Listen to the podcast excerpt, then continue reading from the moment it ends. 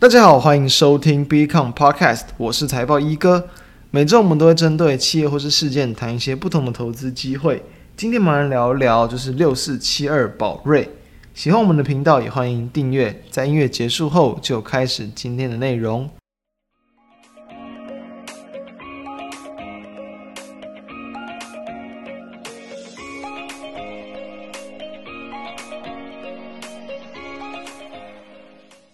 台湾的药厂宝瑞尔，在六月十四号宣布说要去取得，就是另一间台湾的这个药厂安诚药。一百趴的一个股权呢，预计哦会在八月三十号的股东临时会来去讨论这一笔的交易案。其实啊，宝瑞在近年就已经有不少的这个并购的动作，因为他们其实有提到说，目前这样的一个全球的药物市场之下，其实有单打独斗很难去跟其他的药厂去做一个竞争，所以哦，用国际化持续的一个并购，那才能让它这个快速的把它的一个市占率啊，还有它的一个这个客户给去扩大。所以其实像是在之前哦，有先去并购了这个。伊甸生意啊，还有这个英国的这个 GSK，然后他们的一个加拿大厂，其实这样子的再去并一个这个宝瑞，其实他们都有有在持续去扩大。我们等一下会跟大家谈到这个 CDMO 的这一块的一个事业，其实他就是提到说，它可以。透过这样的一个并购，去扩大它的一个 CDMO，还有它的一个经销代理的一个这个事业，让它的一个能发展能力啊，然后它的一个客户端的一个拓展啊，都能够去更好的一个扩大。所以在这样的消息宣布的之后的隔天，股价就直接往上去开高，然后就好几度的在涨停那边震来震去，后续就直接锁紧，一路锁到尾盘。再隔一天，因为这样刚好遇到这个录我们录制这个时间哦，六月十六号，整个国际股市好像在这个联准会诶一次间加速升三嘛。这样的情况之下，利空出尽的一个反弹，但很可惜的，后续台股还是一路的往下跌。那宝瑞在这一天也当然就是有点受到这样的影响，没有连续的一个往上去一个持续的非常强势的创高，呈现大幅度的震荡，中场是收涨这个不到五帕，但依旧是在持续的往上垫高，所以这样的一个利多讯息确实可以想象得到，对于宝瑞来说确实是一件好事。那这边我们还是先想想看哦，假设怎么样？假设我们在并购消息之前不久，可能前一天哦，前两天我们就买进，买进宝瑞，我们会是什么样的一个感觉？一定很爽，对吧？对不对？你一买进之后，就直接有一个并购的消息出来，这绝对是很多投资人你再去购买任何的个股，我相信都一定想遇到的事情。但是呢，因为当然啊，这样的一个重大讯息一定是这个保密的，你先行知道的话，然后你现在去做交易。如果你是已经知道的人，你去做交易，你可能就会有这种内心交易的风险。那当然，你不知道的话，基本上你就是你不是内部人，你不是相关人士，你也不太可能会知道。有知道也都会去受这个法律来去做规范。所以你要能够在这样的情况之前一点点就去购买到，当然大部分时候一定是只能这个靠运气。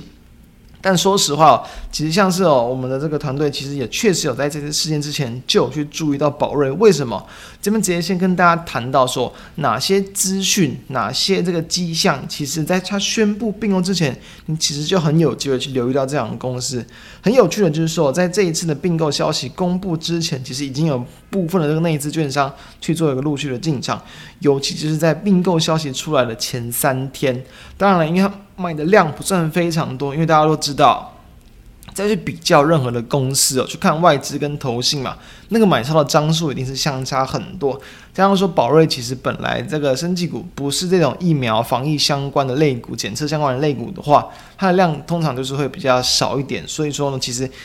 整体量不多，所以说内资买的量也没有很多。但其实去观察部分的一些券商分点，蛮多的一些这个券商，包含像富邦、国泰、华南永昌、群益金鼎或永丰金。这些其实都是在这个，尤其是出来出来前三天哦，就是有明显的投新买超的这几天哦，这些券商他们都是有蛮去去加码去做一个积极的买进，所以可以知道，像是这些就是比如说比较大间的一些券商，加上说比如说像富邦建国这种，就是所谓的在市场派，好像比较多是比较偏向这种短线筹码、短线操作、隔日冲的这样的一个这个券商分点，其实都是有在去做进场，代表就是说它其实就是有受到内置的一个法人以及短线资金在这几。几天都是有来去做一个切入，好，那当然，确实我们必须还是要老实说啊，要提前这些 得知这些消息，基本上也是不太可能的。毕竟这些重大资讯，其实都都是有这个就是保密的条款去做一个规范。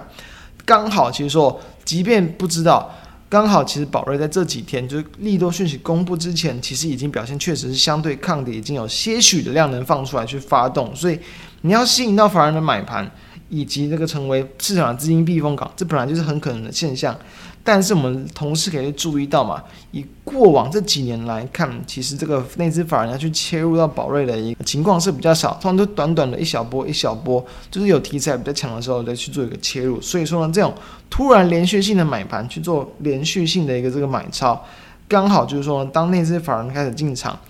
第第一天哦，就是我记得在六月十号吧。当天内资法人的买超量其实也是整体宝瑞当天成交量的一个十趴以上，其实是很高的一个这个比重，所以这些其实都是一些迹象，你有机会可以提前去做发现。再来还有什么？其实就是说，因为在七月底其实也是这个哦，我们的一个台湾的一个这个生技展嘛，所以说呢，这次的一个生技展，大家知道，生技展本来就是在事前的假设嘛。生技展开展之前，就是随便找一些这个生技股，然后你就射飞镖，随便你就随便手指比到一间，你就去买一间。其实你就随便选个几间，你在生技展之前去买，然后可能生技展当那几天去做卖。通常这样的一个操作模式，不敢说这个胜率非常高，但是一定是蛮有机会去选到一些就是在那几天表现还算强的一些公司，就是会有题材去往上去拉动啦。那当然哦，还是要去聚焦在这种比较可能具有在。目前这个药物市场啊，这个新药市场等等比较题材性的一些公司，或者是营运比较漂亮的一些公司，才会比较有机会。目前我们台湾新的一个生计条例，它其实也是有新增的这样的一个新药的一个纳入的一个范围。除了一些当然新的药品之外，现在很多新的一些这种整合模式的这种，比如说制药的一些这个流程啊，包括像刚刚谈到就是这种所谓的这个 CDMO。CDMO 是什么东西？它就是所谓的这个，就是委托研发以及生产服务。它其实就有点像是这个半导体链之中的这个晶圆代工、代工业者，就是什么药厂可能就会去请他们来去帮忙，不，帮忙像研发药或者制造也好，帮忙这个委委托，帮忙开发，然后制造这个药品，各种帮忙像药物或疫苗都有可能。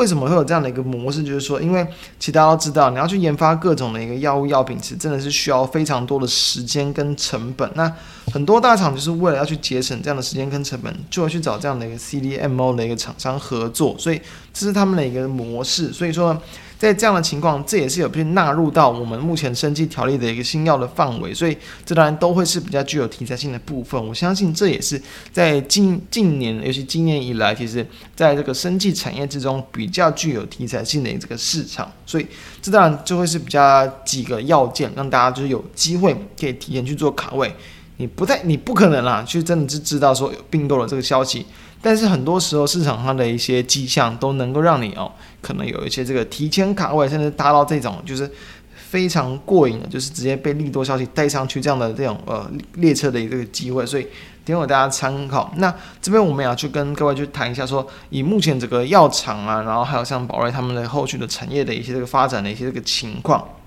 一起哦，这一次宝瑞是去并这个安诚药，那安诚药它也是这个呃主要的一个学名药厂。什么是学名药？就是说很多的一些这个新药啊，他们在开始去做一个销售使用之后呢，他们都有一定的这样的一个专利的一个期限。当它的这个年限到了之后，其他的厂商就可以以类似相相相似的一个，就是比如说同样的药品啊、成分等等来去做一个制造。所以学名药它就是类似市场。它其实安诚药呢，因为它其实有很多就是在美美欧那边的一些这个布局，然后同时在那边的一些法规啊，就是技术等等，其实都是有所去做研究的，所以能够去加强在宝瑞它目前的这个生产线。好，那我们当然也要知道说，其实哦。这样的一个这个产业，我们要先知道它的一个未来的年复合成长率是多少嘛？以一个叫做这个 IQVIA 的一个这个公司，他们去统计说，其实在去年全年的全球药品市场。成长率大约是有接近到十二趴，哎，其实这是很高的一个幅度，也超过十趴，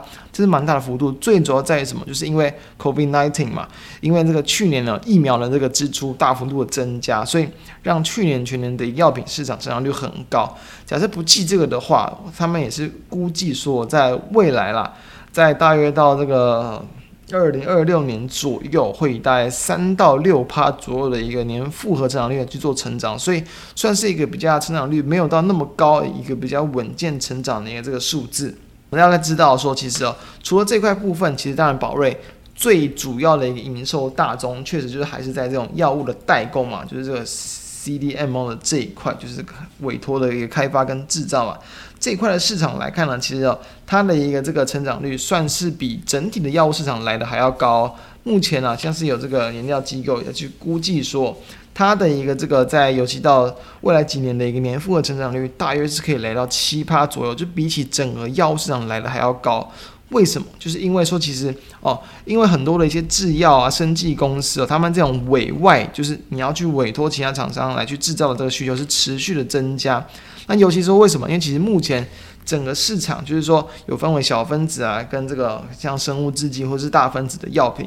目前其实小分子的药物占全球的药品总额，就所有的药品大约是有它接近八成，所以它是目前还是很高的一个比例。那因为说这样的小分子药物，它其实更容易去委托就其他的药厂来去做一个制作，它的技术转移是可以比较快速、比较简单的，所以也让目前这样的一个就是 CDMO。委托研发跟制造的一个这个产业，能够去有更高的一个这个成长率。那甚至呢，比如说像这个 Resource International，就是另一间研调机构也是预估说，后续啊这样的一个 CDMO 的市场是能够来到这个接近三千五百亿美元的一个这个幅度哦。那其实目前啊，预估到明年才有大约一千两百亿左右，所以等于说，它在未来几年的成长幅度确实还算是非常大，也有很大的一个这个扩。扩张的一个这个比率跟空间存在，那因为说其实这个东西哦，哦，因为它就是目前全球产业的一个趋势嘛，所以宝瑞它就是有去积极，它其实很早之前就有进来去准备好去切入到这一块，就是这个呃生产然后研发委托服务的这一块的这个的市场，那也是透过各项的并购嘛，所以。刚前面有谈到，像是他之前就是有再去这个并购这个伊甸生医嘛，然后去扩大他在这个可能大分子药物的 CDMO 市场。诶，我们刚刚谈到，其实目前市场大部分都是以这个小小分子的药物为主，但其实哦，目前大分子药物虽然它的一个市占比率还相当的低，但是成长也可以说是相当的一个快速。等于说了，宝瑞它已经有去提前想要去卡位，并且投入到这种比较成长更快速的大分子药的一个这个市场，所以。持续增增加它在这种 CDMO 市场的一个这个影响力，同时呢，伊甸生意的一个这个营收就是纳入营收啊，预计在第三季开始就会去贡献营收，等于营收就还有机会再持续的去往上垫高，并且创高。再来呢，就是前最前面谈到，就是他并这个安成药嘛，安成药因为这个他会在这个股东临时会才要去讨论，所以预计啊，通常基本上也是要等到第四季，甚至是明年的第一季才会有机会去纳入到他那个营收，所以这个还不急。但是确实，如果真的纳进来之后，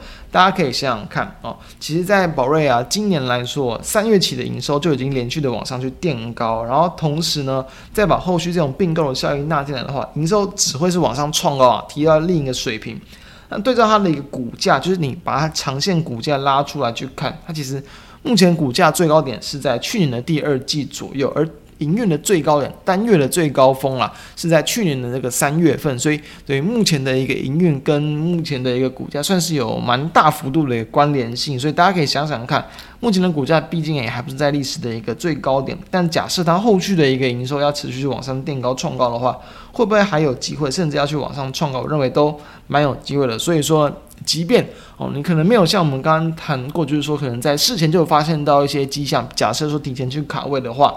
后续当然还有机会可以去去把握这样的一个，我认为啦，后续有机会去创造的机会，因为其实我们这时候还要知道，我们刚刚谈到，其实像是目前来说，在 CDM 的市场成长率是很强的，同时呢，因为刚刚谈到，像是在这个呃，就是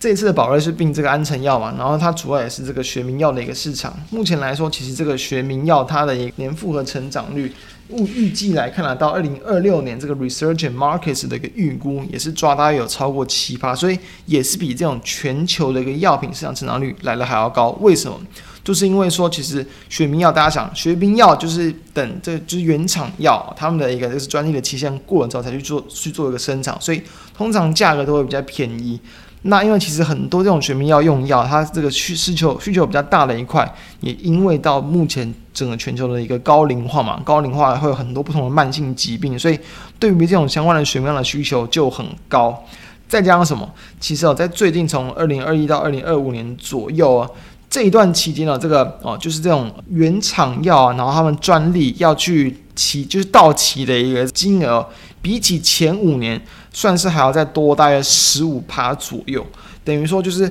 会让后续的一个学名药的一个上市啊，或者是这个出货等等，都会去更大幅度的增加。所以，其实有去切入到这些部分，加上说，其实美国的那个 FDA 啊，它也是有在去这个鼓励哦，药厂要去这个降低这个学名药的一个药价，加速产品的上市。所以，这些其实都是有利于整个就是宝瑞他们整个集团啊，来去扩大市占的比率。当然，目前他们其实还不算是整个国际上非常大的药厂哦，但是呢，其实在今年也是有机会认为去打。打进前二十或前二十五的排名，其实是蛮有机会的。等于说，哦，这样的一个这个，目前已经是台湾最大的，算是最大的这个大呃，就是小分子药物的一个代工业者啊。然后呢，这个获利都是持续维持往上定高的话。都会有机会让他们比较长线的发展是值得在市场国际市场上占有更大的一个地位，同时呢，营运也是持持续的往上垫高。所以从这几个方向来跟各位去分享宝瑞这一次的一个事件，如何提前呢可能去抓到一些机会，并且可以去把握跟留意后续的一些我认为的一些机会，